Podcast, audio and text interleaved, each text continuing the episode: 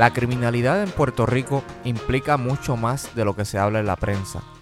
El crimen es multicausal y problemático. En este episodio conversamos con el psicólogo José Gandía Pavón sobre el crimen en la isla, sus causas, sus circunstancias y el tratamiento adecuado para atajar ese mal. También dialogamos sobre el mens rea, es decir, sobre la mente culposa, y nos preguntamos si un ser humano está predispuesto a cometer un crimen. Que lo disfruten. Este que les habla es Henry Rodríguez Gracia y hoy pondremos en contexto el crimen en Puerto Rico junto al panel de Ponce, eh, compuesto por supuesto por Joel Come. ¿Cómo está Joel? Muy bien, ¿y tú Henry? Todo bien, gracias a Dios. Eh, Albert Torres Mercado, bienvenido Albert. Saludos muchachos, ¿verdad? Un placer siempre estar aquí y aprovecho Henry para felicitar a nuestro compañero Joel que salió en el cuadro de honor de la universidad aquí en la Escuela de Derecho, así que muy pocos, ¿verdad? Felicidades, Joel. Muchas gracias. así que, es que eso es bien merecido. Eso fue en estos días, ¿verdad? La, la gala que hacen. El jueves. Ok. Bueno, y, y, tenemos a un invitado muy especial, el, profesor José Ángel Gandía Pavón, doctor en psicología y profesor universitario. Bienvenido, doctor. Hola, hola a toda la audiencia de, de tu programa o del programa de todos y todas aquí. Gracias, por aceptar la invitación. El profesor fue mi profesor eh, de psicología cuando estaba en mi año de bachillerato acá y lo recuerdo con, con, mucho aprecio. Hoy vamos a, estar dialogando, como le adelanté, eh, el crimen en Puerto Rico, un tema que lleva décadas eh, tomando notoriedad en la sociedad puertorriqueña por su naturaleza y por lo obvio, ¿no? Quería mencionarle algunos, algunas estadísticas de delitos tipo 1 que encontré en, por fuentes oficiales de la Policía de Puerto Rico. Paradójicamente, la más reciente, la más reciente estadística data de julio del 2019, eh, así que no tenemos una, una, una estadística fehaciente en los últimos dos meses. Pero eh, para julio del 2019 habían 2.436 delitos tipo 1. Y, los, y los, delitos tipo 1 eh, son eh, delitos de violencia como asesinato y homicidio, violaciones por la fuerza, robos, agresiones agravadas y también delitos contra la propiedad como escalamientos, apropiaciones, apropiaciones ilegales y hurto de autos. Eh, para, como les mencioné, de este tipo de delitos han habido 2.436 para julio de 2019, lo que significa un 8.9% de diferencia en comparación con el año 2018. En cuestión de los asesinatos, el, eh, tenemos las siguientes estadísticas. Féminas adultas, 22. Féminas menores, 1. Varones adultos, 333 y varones menores 7. Estas estadísticas eh, son más recientes, son del 10 de agosto del 2019. Para enero, eh, la BBC reportaba a Puerto Rico como uno de los territorios con más asesinatos de los Estados Unidos y la puso eh, y lo puso en comparación con países como México. La tasa de asesinatos reportaba a la BBC para entonces era de 19 por 100.000 habitantes. Esa era la tasa per cápita en Puerto Rico. Y situaba, situaba a Puerto Rico como uno de los más peligrosos de los Estados Unidos, a la par como México. Eh, Douglas Leff, en entrevista con la cadena estadounidense CBS, dijo para entonces que podrían mandar al FBI entero y aún así estaríamos rebasados de trabajo. Esa es la situación que tenemos aquí ahora mismo. Esto contestando obviamente al argumento de que eh, hacen falta recursos, eh, no tenemos policía. Eh, también en el mismo reportaje se comentaba que hace 20 años teníamos 15.000 policías, ahora solo tenemos 9.000. y pues Douglas Leff dijo tajantemente, nos pueden enviar todos los recursos que sean y como quiera vamos a estar, vamos a estar rebasados de trabajo. Y con esto puesto en su contexto, queríamos eh, empezar la conversación sobre las vertientes psicológicas ¿no? de, del crimen, porque poco se habla de esto y yo creo que es bien importante eh, tocarlo y profundizar, porque siempre se habla del argumento que acabo de decir, que faltan recursos, que hay que darle más recursos a la policía, más equipo técnico. no hay una respuesta como que inmediata o, no se ve, ¿verdad? E, se habla mucho de la prevención más que de, la reacción. Eh, y yo creo que, que, en eso juega un papel fundamental la, educación en Puerto Rico. Sí, claro. Yo creo que antes de entrar, ¿verdad? En detalle de lo que vamos a hablar con el profesor en cuanto a lo que eh, el, rol que juega la psicología dentro de todo esto. Yo creo que es bien importante, eh, como dice Henry, que, desde hace tiempo estamos escuchando lo mismo, ¿no? Y, necesitamos ya acción, una acción concreta por parte del Estado y por parte de las personas también, porque yo creo que es un trabajo en conjunto. Pero entonces, eh, yo creo que es bien importante que el gobierno establezca medidas, no tan solo ahora, sino que sea a corto, mediano y largo plazo. Yo creo que eh, en esas tres direcciones debe ir dirigido eh, el plan en cuanto a la violencia, criminalidad, etcétera, porque no hay, o sea, no hay algo que, obviamente no va a haber algo perfecto, ¿verdad? Pero sí podemos tener un plan que sea efectivo de inmediato y que a largo plazo, ¿no? También nos sirva y eh, nos saque de lo que es lo que hoy estamos viviendo hoy día. Eh, Joel, ¿cómo lo ves tú? A mí me parece interesante porque cuando Albert habla ahora mismo de un plan, yo lo veo más como si estuviera suponiendo de que hay una máquina y que hay que poner más recursos acá y como si pudiéramos de alguna forma determinar el comportamiento de los seres humanos y, de esa forma predisponer a que si ponemos estas variables de esta forma quizás haya menos criminalidad. A mí me parece interesante y quisiera planteárselo a usted, profesor, que a nosotros en pena nos enseñan que el crimen comienza en la mente, el mens rea pero obviamente lo hablan abogados que no saben nada de psicología. Así que me gustaría ver qué usted piensa de eso, del mens rea, de la intención, que todo está en la mente. Hola nuevamente. Eh, antes, antes de ir a, la pregunta, eh, yo, tengo una pregunta. Es que eh, diste un por ciento, diste que había una diferencia de los delitos tipo 1, diste 8.9, pero no entendí si la diferencia es a la comparación al año pasado. Sí, pero eh, quiere decir que hay menos, o más. Menos, perdón. Buen, buen detalle. O sea, hay menos delitos tipo 1 para este año en comparación con el 2018. Pero si lo pones en contexto, hay menos gente también. Sí. Así que eso es un factor importante. Claro. Pues mira, volviendo, volviendo a lo que planteas, a la pregunta que, que traes, ahorita antes de que comenzaran a, a trabajar con, con el programa, eh, hicimos una pregunta en nuestro diálogo si habíamos visto la película de Joker. Eh, y me parece que lo que estás diciendo, de alguna manera, es muy parecido a, la tesis que plantea la película de Joker, ¿no? Una, una forma bastante lineal y, muy singular de ver la, la cosa de la criminalidad. Que para empezar, yo no creo que la criminalidad sea un objeto eh, tan concreto como quizás lo podemos pensar en una conversación, ¿no? Estamos hablando de la criminalidad, pero si, si vamos nuevamente por donde empezaron con el programa, eh, estábamos diciendo de que, de que la, la, criminalidad tenía, por ejemplo, en el caso de los delitos tipo 1, eh, tenía múltiples dimensiones, ¿verdad? Y tendríamos que mirar la, los distintos delitos tipo 1 que se, que se manifiestan ¿verdad? en, la, sociedad. Y tendríamos entonces que cualificar a qué corresponden esas acciones delictivas, ¿verdad? O sea, que en ese sentido, pues a mí se me hace un poco difícil trabajar con, una abstracción de que la, qué cosa de la psiquis o de los procesos mentales tienen que ver con la criminalidad. Empecemos por ahí. segundo, y estoy entre abogados, ahí ustedes me pueden ayudar, ¿verdad?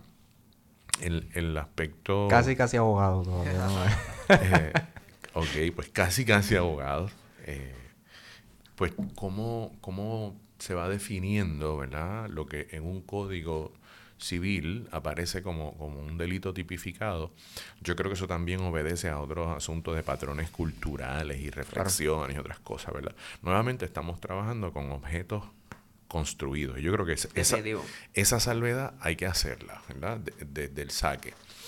Porque hay, una psicología que te puede apresuradamente responder a tu pregunta y empezar a establecer vectores, ¿verdad? Puntos eh, asuntos causales, asuntos, ¿verdad? Como que la criminalidad obedece a, ¿verdad? Y yo pues estoy un poquito lejos de, una mirada tal, ¿verdad? empecemos por eso. Por eso te digo que, que pensarlo quizá tan lineal, pues la metáfora de la película eh, otras, la película del Joker, pues serviría para decir, ¿verdad? Pues mira, la gente tiene situaciones difíciles en la sociedad y de repente un día eh, le da con empezar a matar o a hacer cosas criminales. Y precisamente, ya que trae la, eh, la película, yo vi que, o sea, este personaje vemos que está ensimismado, está tal vez deshumanizado, pero llega tal vez en el clímax de la película, cuando él empieza a hacer las cosas que hace, que se libera en cierto sentido, empieza a ser él. Y yo creo que esa una, no sé cómo lo ve usted, pero eh, eh,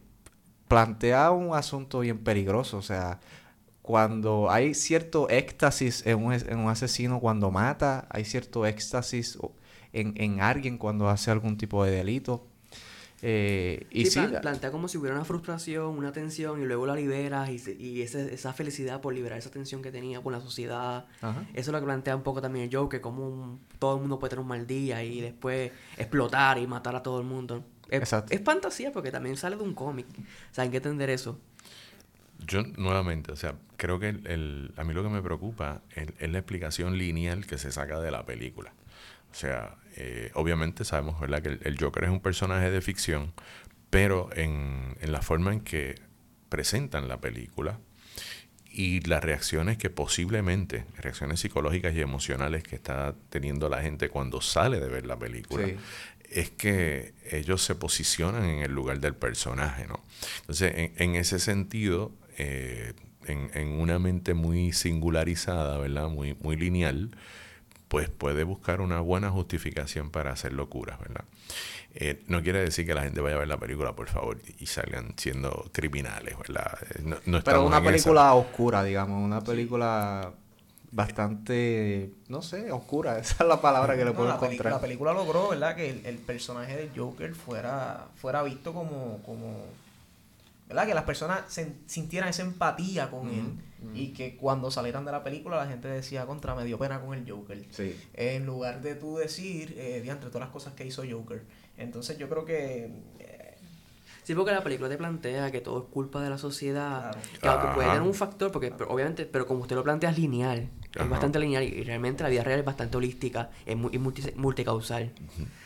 Y creo que el derecho asume una explicación del evento que ah, violenta una ley, eh, pues también algo así, algo, algo singular, eh, bastante lineal, donde el individuo tiene que asumir en primera persona la responsabilidad de su acto. O sea, el, derecho no te da espacio a trabajar otras dimensiones, ¿verdad? quizá se cualifica por la intencionalidad, el primer grado, el segundo grado, eh, pero más allá de eso, el, no el sujeto, sino el individuo, y lo, digo a propósito, ¿verdad? Porque si hablábamos de un sujeto de la acción, estuviéramos hablando de un sujeto en el espacio de la sociedad que, eh, en la cual es actor y agente a la vez. Eh, sin embargo, en el derecho, el individuo es visto como, como, esta cosa que está aquí tiene que asumir la responsabilidad, pero no se ve como actor agente, no se ve en una dialéctica eh, con la sociedad que, produce y lo produce a la vez. Así que es, que estamos hablando de, dos cosas diferentes. Entonces, me, parece importante, pues por lo menos tener este, este diálogo reflexivo antes de poder problematizar cualquier elemento que desde la psicología nos pueda dar luz de, las cosas que están pasando en Puerto Rico, ¿verdad?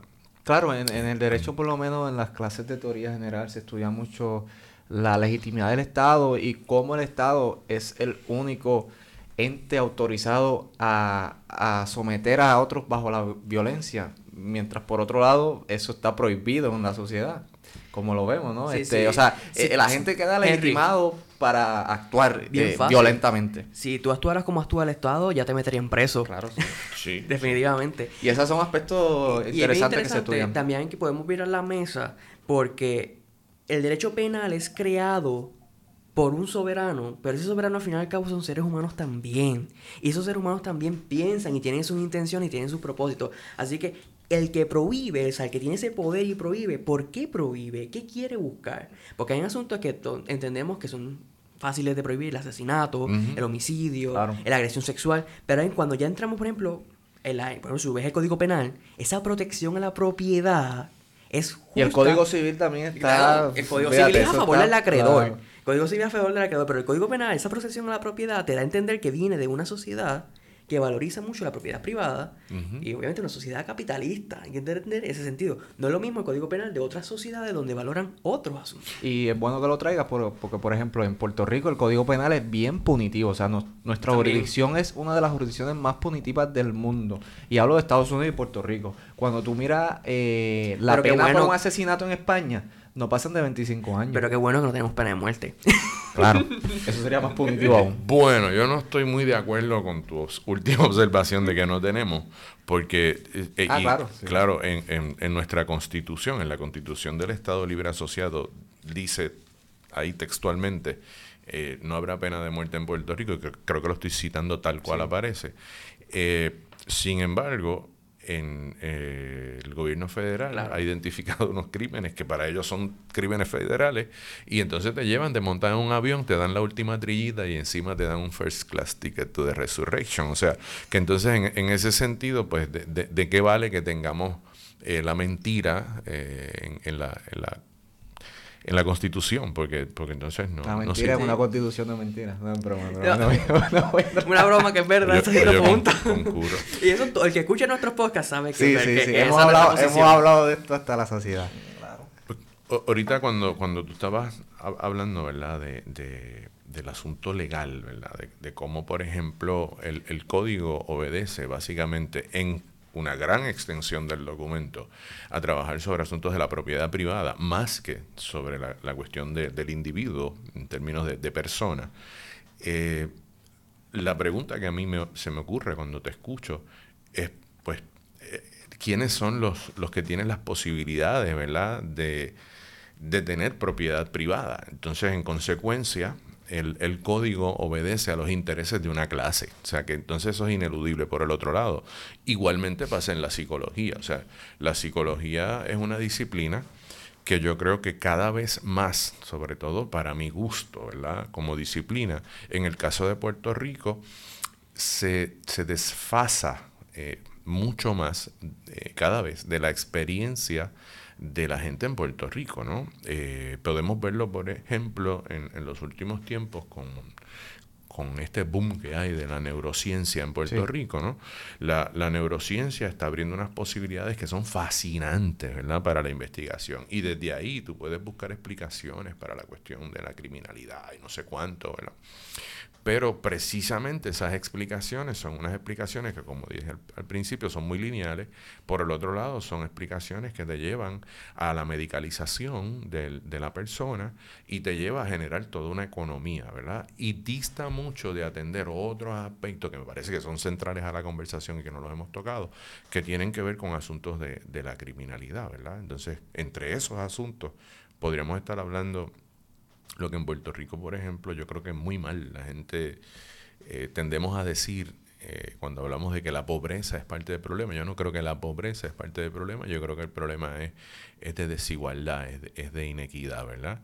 La, la pobreza en, en su raíz no es el problema que tenemos en Puerto Rico, porque si yo digo y acepto eh, esa, esa, categorización de que el problema que tenemos en Puerto Rico se centra en la pobreza, pues tendríamos que decir también que en el otro lado del continuo está la riqueza. Así que es la pobreza y la riqueza, y, y no sé cuántas personas estén de acuerdo o no, es el asunto de la inequidad. Y, y por ahí podemos dibujar una sociedad que le exige ideológicamente, le pide, le, le crea la fantasía al sujeto, de que aspire a tener esas cosas que el Código Civil intenta proteger, pero desgraciadamente es una sociedad que no ofrece las posibilidades para que ese individuo llegue a, ostentar Esa, esa ficción que tiene dentro del capitalismo, dentro del orden. Y a mí me parece que, otra vez, tratemos de evitar una, respuesta lineal con lo que estoy diciendo, eh, pero en la medida en que el bombardeo, por ejemplo, de consumo, eh, inclusive el, discurso dentro de instituciones, ahorita ustedes mencionaron la educación, pues el, elemento educativo, como la educación está atravesada eh, para fortalecer esta estructura política, social, económica que nos tiene inmersos. En, donde estamos. Y, y, en adición podemos poner el, el papel de, de, los, de las instituciones religiosas. O sea, las instituciones religiosas igualmente están atravesadas por unos discursos eh, que en, lugar de abonar a que desmontemos y construyamos una sociedad igualitaria, todo lo contrario, ¿no? Eh, eh, en muchos casos, tristemente, las instituciones religiosas lo que promueven es una pseudo igualdad con la gente que son iguales que ellos, pero tan pronto aparece una persona que, piensa distinto, que siente de otra manera, queda excluida. Entonces, eh, en ese sentido, dolorosamente tengo que decir que algunas iglesias, pues sencillamente no cumplen lo que le prometen a la gente. A mí me parece que en Puerto Rico tenemos mucha antinomia, pero sobre el crimen tenemos una importante. Las Antinomias son normas que se contradicen entre sí. Por una parte, la Constitución dice y mandata a la rehabilitación en Puerto Rico, a la rehabilitación del confinado en Puerto Rico. Por otro lado, tenemos un código penal y leyes especiales penales plagadas y fundidas de elementos muy punitivos, como adelanté anteriormente. Entonces, yo creo que nuestro sistema acusatorio penal no pende, no procura en una rehabilitación efectiva del confinado. Es que ese no es el propósito. Bueno, pero está el mandato. Claro, ese y, claro, y, el valor detrás de ese mandato está ahí. Pero cuando tú ves el propósito, o sea, quien redacta el código penal tiene unos intereses de cumplir con un electorado y ese electorado plantea obviamente yo entiendo culturalmente que aquí lo que hay que hacer es castigar y ya. Y es una visión de castigar y castigar y castigar. Claro. Retribucionismo. O sea, claro, sentirse satisfecho al castigar al otro por lo mal que hizo por el mal que hizo. claro, definitivo. Y, además, si a eso le añades que no hay una presunción de inocencia en, la mente de muchas personas, pues tenemos un espectáculo. Tenemos, también un, asunto de, un círculo vicioso, ¿verdad? Porque suena bien, vamos a rehabilitar. Entonces, eh, la pregunta quizás es, ¿rehabilitar para qué? Porque, o sea, vamos a rehabilitar para enviarlo nuevamente a la sociedad que destruyó a ese ser humano y, que no le ofrece posibilidades.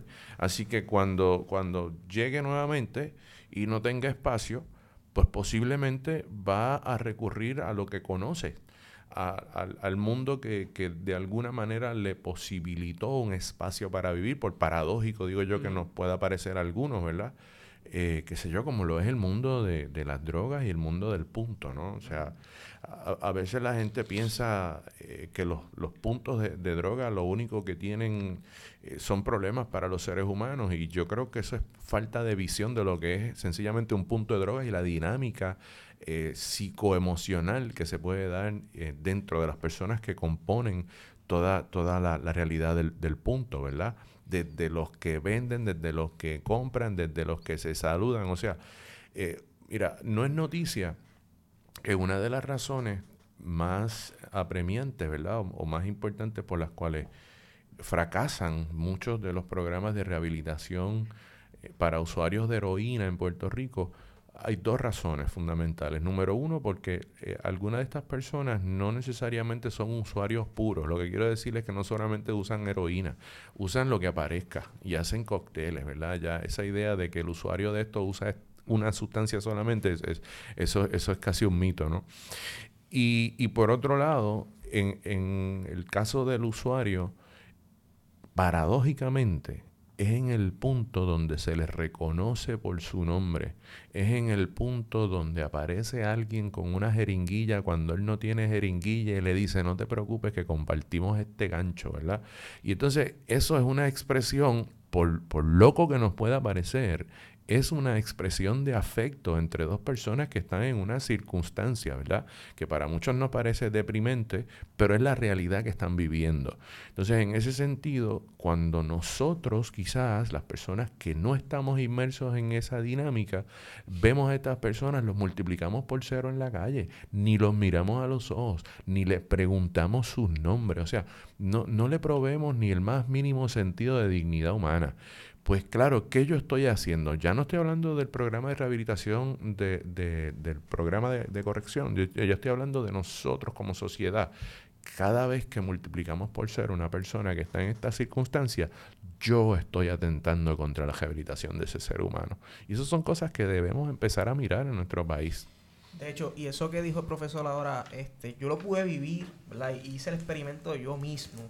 Eh, en una de las clases que estoy tomando este semestre, un profesor, estamos hablando de este tema, estábamos discutiendo un, caso y salió el tema. Y entonces eh, yo recuerdo que él nos dice, hagan el experimento y cuando estén por ahí en la calle y vean a una persona que está sin hogar o vaya a pedirle dinero, eh, si quiere darle dinero, le da dinero. Si no, no le dé dinero. Pero haga un ejercicio. Y el ejercicio es el siguiente. Pregúntele cómo se llama. Lo vas a humanizar. Pregúntale cómo se llama. Y casualmente, mm, fue esa misma semana, no sé si fueron el día después, dos días después, salí con unos compañeros eh, y estábamos en un lugar en donde de repente llega una señora y nos pide dinero, pero más allá de pedirnos dinero nos dice, estaba como que discutiendo entre en voz baja y estaba discutiendo con una persona que estaba sentada un poquito más adelante de nosotros que aparentemente se estaba burlando de ella o le estaba haciendo comentarios, ¿verdad? Fuera de lugar. Y ella molesta a donde nosotros como a darnos la queja. Mm. Y yo eh, lo único que hice fue decirle como que esa persona, ¿verdad? Eh, no le hagas caso, eh, ignora todo lo que te pueda decir. Y acto seguido le pregunto su nombre para hacer el experimento que el profesor me había dicho. ¿verdad? Y ah, esta es la oportunidad para hacerlo. Le pregunto el nombre y debo decir que de verdad me sentí muy bien porque cuando lo hago, eh, la señora cambió. Su cara cambió totalmente. Ella se sonrió, se le aguaron los ojos y rápido, acto seguido, eh, me dijo su nombre, me preguntó el mío y eh, empezó a decirme si hubieran más personas como tú, como ustedes, porque estamos un grupo. Y después nos hizo la historia, la señora estaba pasando por unas circunstancias bien, bien malas en esta vida. Eh, realmente no era ni adicta, era que no tenía dónde vivir. Eh, tenía un desahucio, ya estaba en una etapa terminal, una enfermedad grave. Y la verdad es que de verdad, cuando se fue nos echó muchas bendiciones y nos decía, y después el grupo de nosotros empezamos a hablar y decíamos, mira, el, ejercicio que nos dijo el profesor lo hicimos y, comprobamos lo que él nos dijo. Y de verdad que se siente muy bien cuando tú haces un gesto como ese, pero más allá de tú sentirte bien, compruebas lo que estaba diciendo el profesor ahora mismo, que muchas veces... Eh, consciente o inconscientemente uno anda por ahí en la calle y cancela a estas personas. O sea, uno nada más eh, negándole quizá un saludo o lo que sea, ya tú le estás destruyendo a esa persona lo que posiblemente es su rehabilitación.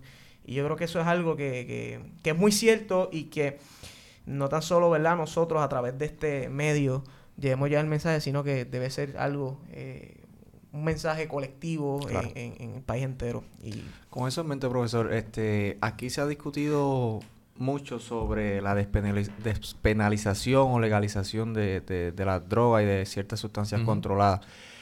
Hay modelos en otros países, en Latinoamérica, en Europa, que se ha logrado esto con los resultados que haya tenido. ¿Usted cree que en Puerto Rico podamos lograr esto? Y si lo logramos, ¿cuáles serían las consecuencias en la, en la psiqui eh, colectiva o en la psiqui de cada adicto? Mira, yo creo, yo creo que es importante, ¿verdad? Número uno, que reconozcamos que según datos de la policía, el 80% de los asesinatos que se dan en este país están vinculados al trasiego de drogas, de entrada.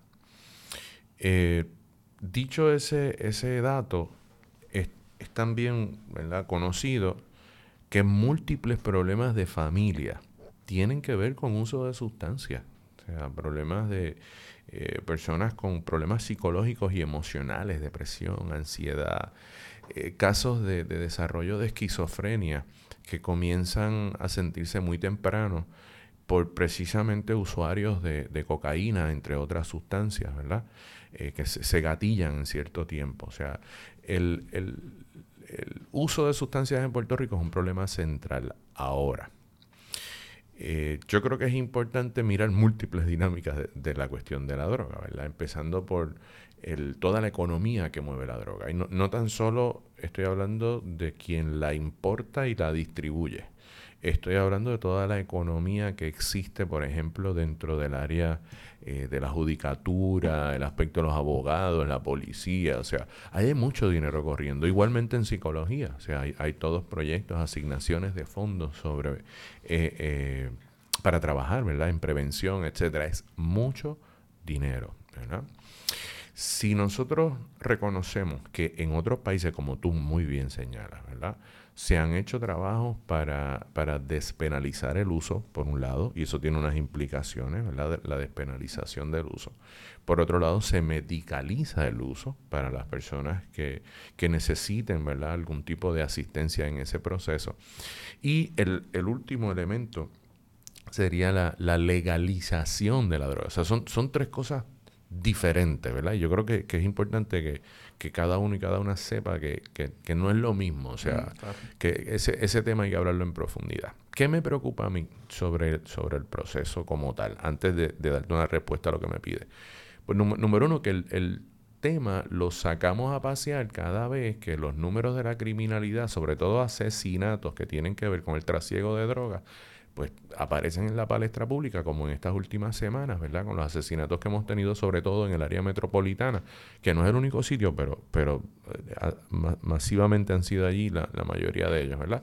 Y de repente, pues salen dos o tres en el Senado a, ganarse indulgencias ajenas y a ganarse protagonismo en los periódicos y sacan el tema entonces de la, de la cuestión de las drogas. Evidentemente, cuando tú tienes algo que vendes, necesitas o sabes que lo puedes vender porque tienes alguien que lo compra. Así que una manera frontal de trabajar con el aspecto del trasiego de drogas es precisamente atender esos asuntos de oferta y demanda. Si en lugar de tú tenerlo en un mercado negro como está en este momento, eh, pues el gobierno se ocupa de hacer otro tipo de ejercicio, ¿verdad? Estudiando, y aquí un poco una reflexión ético-moral, ¿verdad? Si, si va a ser mejor eh, esa decisión, ¿verdad? Pues hay, hay que considerarla, evidentemente, mejor para el individuo, para el sujeto y para la sociedad. En ese sentido, es una ruta pero no puede ser una ruta que se usa para apagar fuego porque vimos que los números subieron este mes, ¿verdad? No. Yo entiendo que tiene que haber alguna organización de algún grupo que estudie este problema con profundidad y con seriedad en el país. Lo que pasa es que, como empecé en la respuesta, los intereses son tan y tan grandes que yo creo que las personas que podrían hacer algo saben que entonces una fuente de ingreso grande, que es legítima, dado ese problema ilegítimo, entonces pues quizá sucumbiría. Eso, es una vertiente interesante la, la, la que trae. O sea, eh, hay muchos intereses envueltos y eh, siempre se ha dicho eh, que es una una guerra contra la droga, contra el narcotráfico. ¿Usted cree que eso es una guerra imposible de ganar? o, no vale ni la pena describirla como guerra? Ya, ya ese paradigma está, por lo menos del espacio de la salud mental, ese paradigma está obsoleto. O sea, eh, la guerra contra las drogas se perdió. Y yo, ya es tiempo de que la gente entienda de que, de que no, no es una guerra, ¿no? Eh, si lo queremos mirar desde un punto de vista más psicológico, el, usuario de sustancia, ya no estoy hablando de, la cosa de la compra y la venta, estoy hablando del usuario particularmente, eh, se vincula a una sustancia para llenar un hueco. Se vincula a una, a una sustancia para, para producir unos significados en su vida que de otra manera no los ha podido lograr. O sea, el, el, usuario, por ejemplo, de marihuana posiblemente busca estar enajenado, reírse, pasar la chilling, que nada me afecte, una matata. Porque precisamente a lo mejor vive una vida de estrés, una vida de mucha ansiedad y busca entonces el nivel de esa sustancia, ese efecto.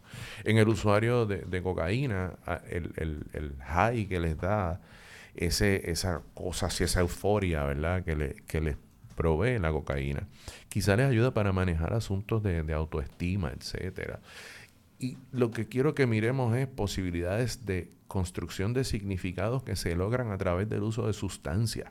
Porque en lugar de estar dando tratamientos con químicos, etcétera, ¿por qué entonces no nos hacemos las preguntas de cómo los seres humanos de nuestro país podrían entonces eh, tener otras vías de construcción de significado? O sea, si la gente no tuviera esos huecos que les, mencionaba ahorita, ¿verdad? esos huecos afectivos, esos huecos de significado, no tendrían razón para estar buscando ninguna sustancia para significar su vida a través de un químico.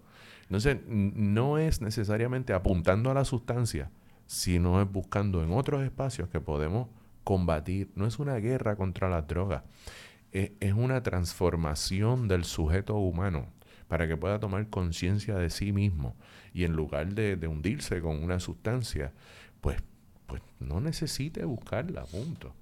Eh, también vemos en las redes, y lo he visto como eh, expresiones, normalicen ir al, al psicólogo o normalicen este tipo de cosas, ¿verdad? Yo creo que la, que la psicoterapia juega un, rol fundamental tal vez en, lo que eh, esto que usted acaba de mencionar, pero también el, el, mero hecho de hablar con alguien, de dialogar con alguien, de expresar lo que siente, lo que piensa. Yo creo que eso es importante hasta en la propia familia, eh, sacándonos un poco, ¿verdad?, de lo que dice la psicoterapia, pero sí, yo creo que es importante que las personas empiecen a normalizar por, por ponerle esa categoría, ¿no? Y ver con buenos ojos en Puerto Rico ir a psicoterapia o ir a un psicólogo. Romper ese tabú de que, ah, voy para el psicólogo es porque estoy, porque estoy loco. O sea, yo creo que eso es un tabú y eso eh, eh, es un pensamiento sumamente erróneo. O sea, eh, uno va a un psicólogo y la realidad del caso es estar hablando con una persona de confianza, ¿no? Y, y, tener la oportunidad de que esa persona entienda tu situación y a base de su conocimiento te dé una, una buena respuesta y, y te ayude. O sea, yo creo que la ayuda en algún momento todos la necesitamos. Y eso hay que aceptarlo. Y entonces no crear ese tabú de que por ir a, un psicólogo, pues eh, es porque estoy mal mentalmente o lo que sea. Yo creo que y, quiero, y quiero subrayar en, lo que dijo el profesor ahorita. Aquí se habla mucho de la rehabilitación, eh, ¿verdad? Pero, pero, pero con químicos, con cosas que, que biológicos, eh, bioquímicos, que tal vez no son psicoterapéutico. Eh, que usted, primero quería preguntarle, ¿a qué se puede deber este estigma de que las personas crean que por ir a un psicólogo uno, uno, uno está loco? Sí, oye, estaba, estaba tomando la nota cuando Albert habló. Mira, es que, oye, la verdad que ustedes son bárbaros. Ustedes ponen tres temas así a la vez en uno y después... ¿Y qué usted cree? Ok. Mira, yo, yo primero quiero validar lo que, lo que trajo Albert. O sea, me, parece, él, lo viene diciendo ya desde muy, muy anteriormente, ¿verdad? De antes que empezáramos a hablar de esto. Eh, el, aspecto de escucharnos, yo creo que es central a, todo este proceso. Y, y nosotros, desgraciadamente, vivimos en una cultura que todos queremos tener la, la, respuesta precisa, ¿no? La palabra precisa, la que convenza. Y, y a veces eso nos, nos, lleva a vivir en un mundo de mucha violencia, ¿sabes? Porque no estoy escuchando al otro, sino que ya estoy pensando qué es lo que le voy a responder al otro y, y por dónde voy a llevarlo, etcétera, ¿verdad? Y Albert venía hablando desde que nos compartió su, su historia con la persona que encontró en, en la calle y tuvo esta experiencia hermosa, ¿verdad? Eh, lo que él estaba haciendo era escuchar a la otra persona de, su realidad. Y yo creo que por ahí es fundamental. Si nosotros estamos hablando de esos psicólogos y psicólogas puertorriqueños y puertorriqueñas que son capaces de escuchar al otro desde su propia realidad, chévere. Eh, sin embargo, hay una psicología que es la que la pregunta que traes ahora, ¿verdad? Esta pregunta de, del estigma. Porque claro que sonaría chévere esta idea de que tuviéramos una cultura así eh, de visitas al psicólogo, como, como ir al médico generalista una vez al, año y chequearse que uno tenga todo bien, que el aceite, los espares y el filtro esté chévere, ¿verdad? Eh, pero no es así de fácil, ¿verdad? La, la, la gente eh, tiene la presunción y no es una presunción falsa, es una presunción que desgraciadamente nosotros los psicólogos y psicólogas clínicos del país tenemos que asumir una, una cuota de responsabilidad, ¿verdad? Porque como se nos ha antojado trabajar desde el modelo médico, pues el modelo médico trabaja desde el diagnóstico, ¿no? Y mucha gente pues no quiere que se le diagnostique y con razón, ¿verdad? Porque en algunos casos puede tener unas implicaciones a nivel laboral, puede tener unas implicaciones en, muchos ámbitos de la vida. Así que, tampoco es que es una falacia total, eh, yo creo que hay una mirada que es estigmatizante y algunas personas que podrían eh, necesitar ayuda y que inclusive saben que, necesitan ayuda, eligen no ir para no cargar con, con ese estigma, ¿verdad? Así que dicho eso, yo entiendo que, en Puerto Rico se necesita reformular un paradigma para la psicología, donde, donde en lugar de estar eh, ostentando este, modelo médico norteamericano, utilizando un libro eh, que honestamente es capaz hasta de patologizar las expresiones emocionales de duelo nuestras, ¿verdad? Con esto de los estudios en el Puerto Rican Syndrome. Y, y pues en lugar de, de nosotros empezar a patologizar, patologizar estos espacios que son parte de nuestra idiosincrasia, pues empezar a mirarnos desde nuestra subjetividad, desde lo que somos los puertorriqueños y las puertorriqueñas. Quizá esa psicología pueda proveer unos espacios distintos para que entonces abordemos las diferentes problemáticas que ustedes han planteado hoy y que posiblemente han planteado en otros programas igualmente. Eh, quería hablar un poco ya usted adelantó eh, sobre la, desigualdad social en Puerto Rico. Una cosa es pobreza y esa mirada me gustó. Si hay pobreza, quiere decir que hay riqueza en alguna parte. Eh, la desigualdad social eh, como punto de partida de, violencia en Puerto Rico. Yo creo que eso hay que mirarlo, o sea, hay que, hay que reconocerlo. En Puerto Rico, pues, no necesariamente se toca este tema como, como quisiéramos, ¿no?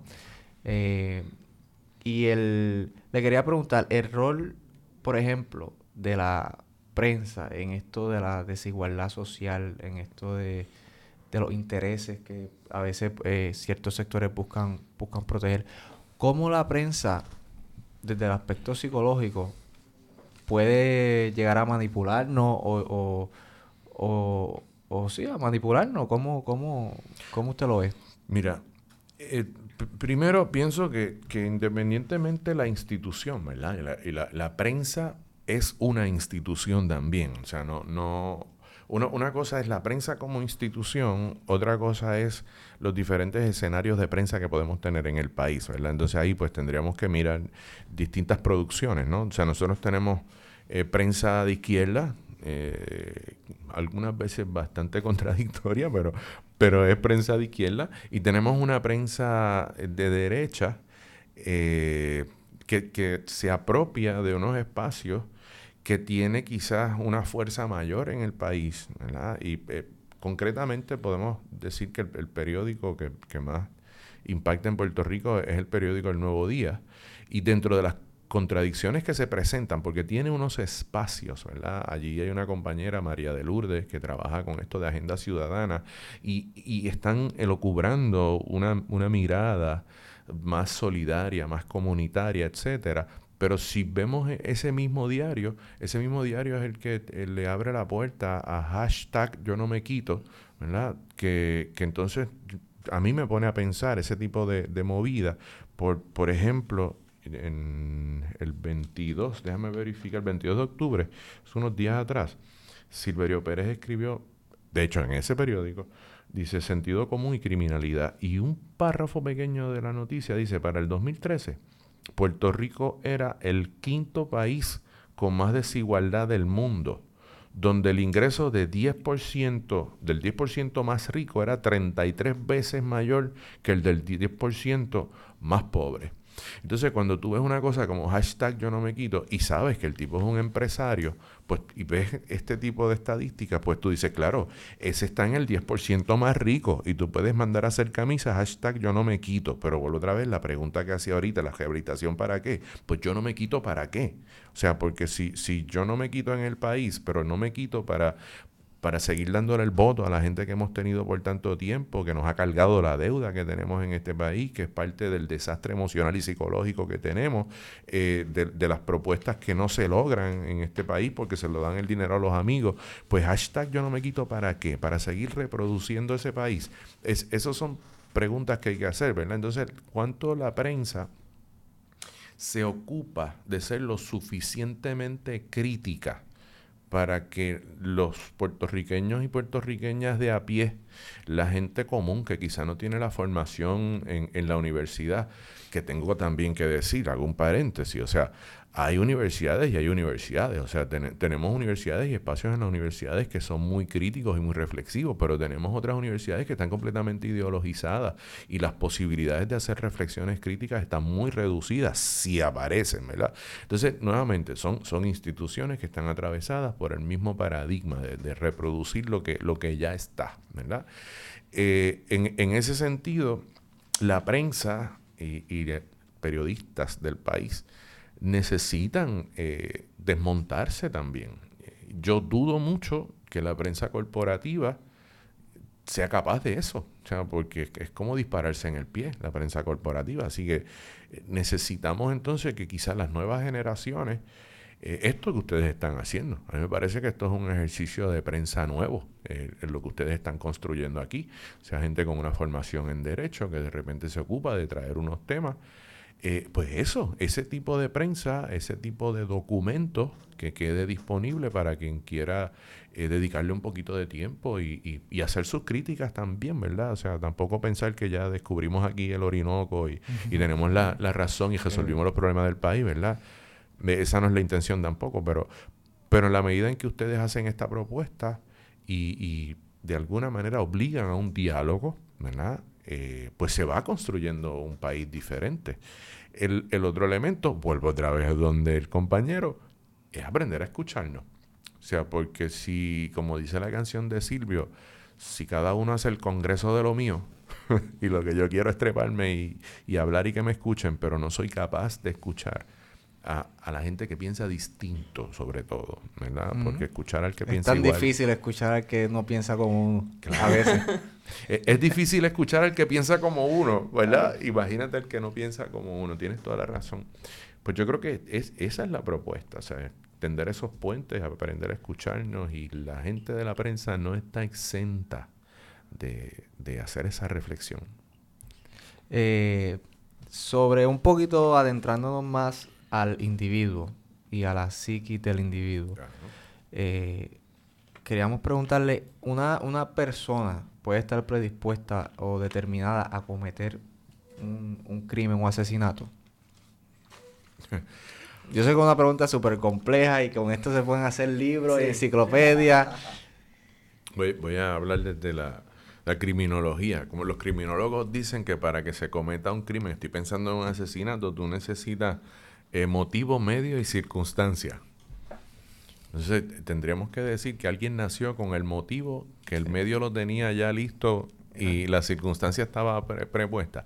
No, yo no, yo no creo, yo no creo que nadie nace predispuesto a eso, ¿verdad? De hecho, yo tengo mis reservas, eh, por no decirte que estoy casi en, en la incredulidad, ¿verdad?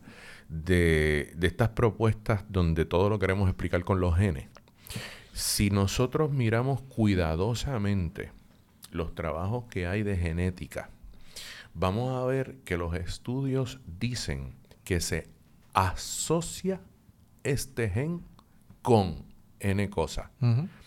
Si pero una asociación se da dado un proceso estadístico de que muchas veces ese gen apareció y de hecho algunos de los estudios, por no decir más de la mayoría de los estudios, eh, carecen de la, de la posibilidad de ser reproducidos. O sea que estamos hablando que se hizo un estudio genético, se vinculan unas asociaciones.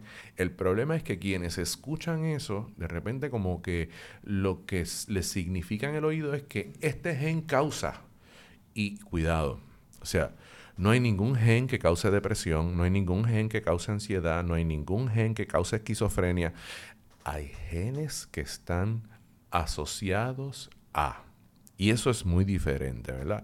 Así que no, no. Eh, tú puedes tener tu célula y tu mitocondria lleno de genética y la, forma de tu cerebro quizás, y del cerebro de cada uno y cada una, ¿verdad? Está, está dado, ¿verdad? Por nuestra genética. Pero nuestras ideas y asesinar a alguien o cometer un delito es un proceso de una idea y una decisión. están atravesados por nuestras prácticas sociales, por nuestra experiencia y por nuestra historia. Así que la genética, todo el que ha leído algo de genética sabe que eso de que ya estamos predispuestos y condenados a vivir la genética, no, esa no es la teoría de los últimos tiempos. Todo lo contrario. Hay, hay, una combinación de factores y se tienen que dar elementos históricos, sociales en la experiencia del sujeto para que esos genes se, se gatillen. Yo te aseguro que si nuestro país fuera un país de espacio para todos y para todas, cantidad de elementos que están en esos delitos tipo 1, no los, no los hubiéramos tenido, definitivamente. Quisiera preguntarle sobre la frase que siempre está en los medios, que dice, es que la delincuencia es una conducta aprendida. ¿Qué usted piensa de esa frase cliché ya para muchos? Eh, iba a decir un cinismo, pero no, ese no lo voy a decir. Eh, eh, mira, los modelos de aprendizaje en el que se basa la gente que puede decir que, la criminalidad es una conducta aprendida, como algunas personas pretenden decir que la violencia doméstica, una de las explicaciones más básicas, ah, eso es que lo aprendió en la casa, ¿verdad? Mira, quienes hablan del modelaje, del aprendizaje por modelaje, em, empecemos por ahí, es un, modelo puramente conductual. Estamos hablando que se observó una conducta y quien lo observa lo reproduce. Sí, sí, pero ese aprendizaje desde las teorías de Bandura se da porque la sociedad valida, valora esa conducta como opción. No es porque lo vio, lo aprendió y lo reprodujo y ya. O sea, el, que una sociedad utilice la agresión física para resolver el problema, ya sea los puños o con cualquier otra cosa, ¿verdad? Eh, ¿Puede deberse a que lo aprendió viéndolo en otro? Bueno, no es tan sencillo. Esa sociedad valida, legitima, es como por ejemplo en el caso de la violencia de género, en Puerto Rico, desgraciadamente se legitima la opresión masculina. Se abre ese espacio mediante una cosa que conocemos que se llama machismo. O sea, que no es que lo vio solamente, es que nuestra sociedad sigue reproduciendo unos valores, unos patrones que garantizan, ¿verdad?, a los, a los macharranes a que esa es la forma correcta de resolver los problemas. Si lo ponemos desde ese punto de vista que tú lo estás trayendo, ¿verdad? De que la violencia es aprendida, estamos singularizando y, lo que a mí más me preocupa no es lo que dice la teoría, porque la teoría por un lado se puede explicar, ¿verdad? Y, sirve para explicar unas cosas. El problema es que estamos excluyendo otros elementos que no están puestos en, el modelo de aprendizaje social de Bandura. Me explico. Como por ejemplo, cuando hablamos de violencia, hay un eh, sacerdote jesuita que se llamó Ignacio Martín Baro. Y Ignacio Martín Baro en El Salvador, él, perdió su vida eh, por, sus posturas, ¿verdad? Como, como él reclamó desde, desde la comunidad el derecho de las personas a vivir, etc. Y en su libro Acción e Ideología, uno de los planteamientos, que un capítulo que tiene el libro, es precisamente sobre violencia, ¿verdad? Y cuando él habla de violencia, uno de los elementos que trae son eh, cuatro vectores fundamentalmente para hablar de violencia. Número uno, que para hablar de violencia hay que, hay que ver que la violencia es un acto con significados. Hay violencias que pueden ser instrumentales, violencias que se utilizan para lograr algo, o violencias que son para finiquitar al otro, ¿verdad? Que, es la violencia terminal. Estamos hablando de que la agresión, en términos de una violencia para terminar al otro, tiene otras complejidades adicionales. Y ahí tendríamos que entrar en, otros detalles del modelo teórico, donde se incluyen inclusive aspectos que tienen que ver con el macro social, que tienen que ver con elementos históricos del país. Y nosotros en el país, por ejemplo, vivimos una legitimación de la violencia, eso yo lo trabajo en, mis cursos, desde la relación entre Puerto Rico y Estados Unidos, que es una relación de violencia, de subordinación, y decir que la violencia se aprendió en la familia, que la violencia la vimos en la televisión y excluir esa dimensión macrosocial a mí me cuesta mucho, ¿verdad? O sea, nosotros hemos ido eh, invisibilizando una dimensión de violencia simbólica, otra de violencia estructural, donde, por ejemplo, eh, el último ejemplo de violencia estructural lo tuvimos esta semana en el país con el, representante de la Cámara que se le grabó diciendo lo de las taquillas, etcétera. Eso es un ejemplo de violencia estructural. El, el detalle es que con las personas que he podido dialogar ese evento, todos me dicen, y todos sin dejar a nadie afuera, me han dicho, es que así es que trabajan los partidos, los partidos políticos en Puerto Rico. Eso no es noticia, o sea, y, pues está generalizado la opinión de que esa es la manera en que los partidos trabajan. Sí, pero no tan solo porque el partido es esta cosa amorfa, es que cualquiera que se vincula a un partido se mete en ese tipo de mafia. Y eso es un tipo de violencia estructural, de violencia sistémica, que entonces hace que en ese caso esta mujer se quedara sin trabajo. Si nosotros vemos las estadísticas en el país, sabemos que la pobreza en Puerto Rico precisamente tiene rostro de mujer. Entonces, ¿cuánto, ¿cuánto le importó al partido que esa mujer se quedara sin trabajo? Entonces eso es lo que estamos hablando, está invisibilizado, no se atienden los problemas, lo que importa es el partido. Esto es casi, diría yo, como, como un tipo de, de fascismo trasnochado, una cosa así, donde lo más importante es el partido. Y todavía pues hay dos o tres que, que eso es lo que tienen en la cabeza a toda esa gente hay que sacarlos de ahí para acabar con el problema de violencia del país, desde, desde, las instancias del poder, por ejemplo. Hasta aquí esta primera parte de la conversación junto al psicólogo y profesor José Gandía Pavón. Podrás encontrar la segunda parte de nuestra conversación en nuestra plataforma.